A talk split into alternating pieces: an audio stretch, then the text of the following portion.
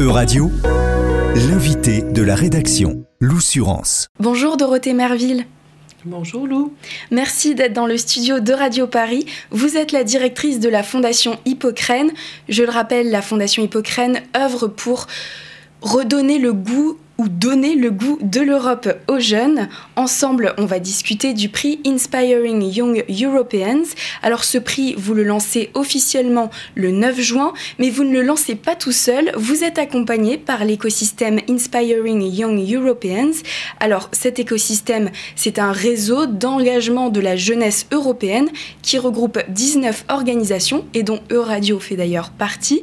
Cet écosystème, vous le soutenez au quotidien et donc vous avez décidé de vous vous unir pour ce prix Inspiring Young Europeans que vous lancez notamment en vue à l'approche des élections européennes de 2024.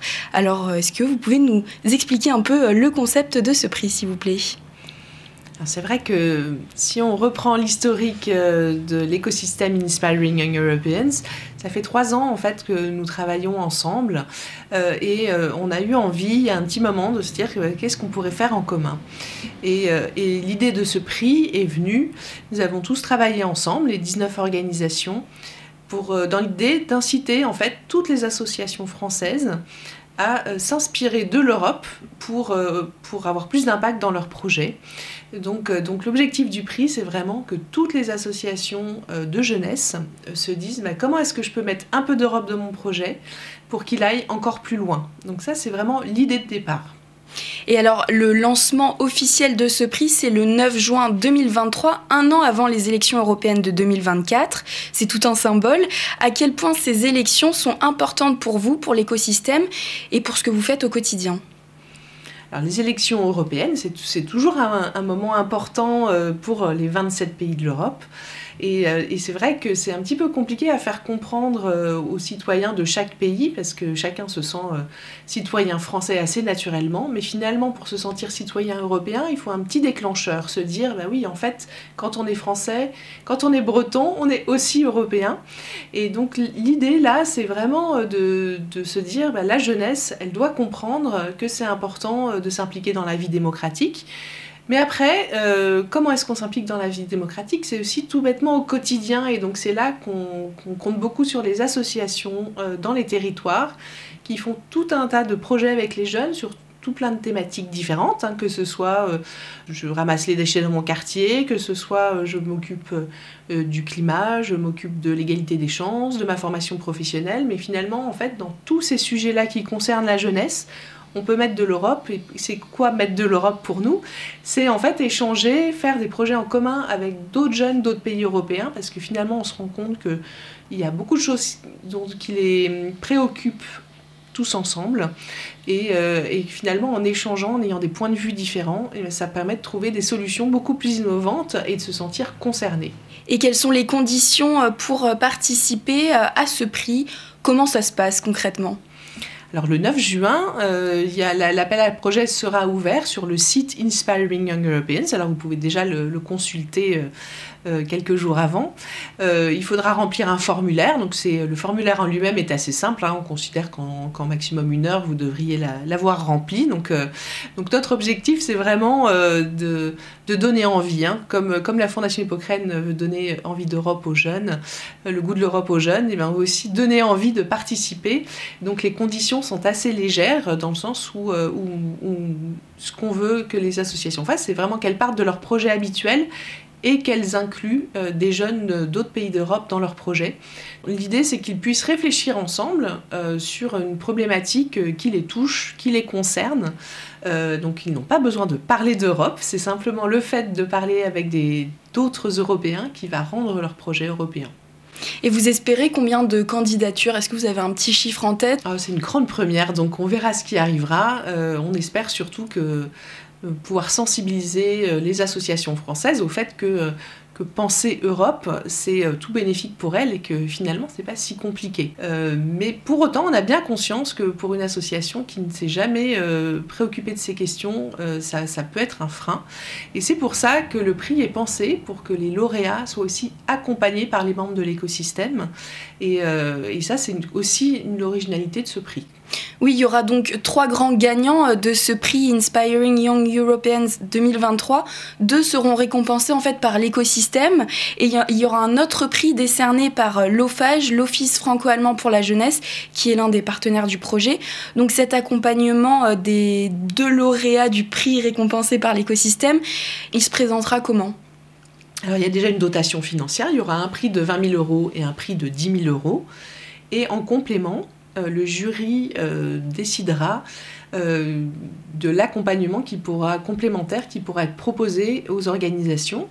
Et ça reflètera la diversité de l'écosystème qui est à la fois il a à la fois des compétences thématiques. Certaines organisations sont spécialisées dans le climat, dans l'égalité des chances, dans la culture, la médiation culturelle. D'autres sont plutôt des médias comme radio, donc pourront aussi proposer un accompagnement, un média training ou, une aide à la communication sur le projet. Euh, et on a également euh, une organisation qui aide à l'obtention de, de financements européens. La Fondation Hippocrène a un autre prix, le prix euh, Hippocrène de l'éducation à l'Europe, qui vise à accompagner, à valoriser les établissements, les enseignants, les élèves qui s'engagent dans des échanges avec de jeunes Européens. Pourquoi avoir choisi de plutôt se diriger vers des associations alors que votre premier prix se dirigeait vers l'enseignement et l'éducation? Ça, c'est une très bonne question parce qu'en en fait, finalement, le prix Inspiring Young Europeans, c'est un peu la synthèse de euh, l'action habituelle de la Fondation Hippocrène qui est de soutenir euh, des, projets associatifs euh, européens et ce prix Hippocrène de l'éducation à l'Europe. Et en fait, c'est vraiment ce qui nous a euh, incité à, créer cet appel à projet spécifique pour les associations. C'est-à-dire que c'est vraiment la, réplication du prix Hippocrène qui a été pensé par les scolaires et qui s'inspire aussi de notre expérience de plus de 30 ans maintenant à la Fondation Hippocrène d'accompagnement projets européens sur le terrain. Oui, selon vous, à la Fondation Hippocrène, le milieu associatif a une grosse part de responsabilité dans dans euh, la démocratie, dans les enjeux européens en fait? C'est effectivement exactement notre positionnement. Euh, on, est vraiment convaincu euh, que c'est en impliquant les jeunes sur le terrain, en les engageant, qu'ils peuvent après se sentir concernés par tous les sujets de citoyenneté et que ça les mène à la démocratie.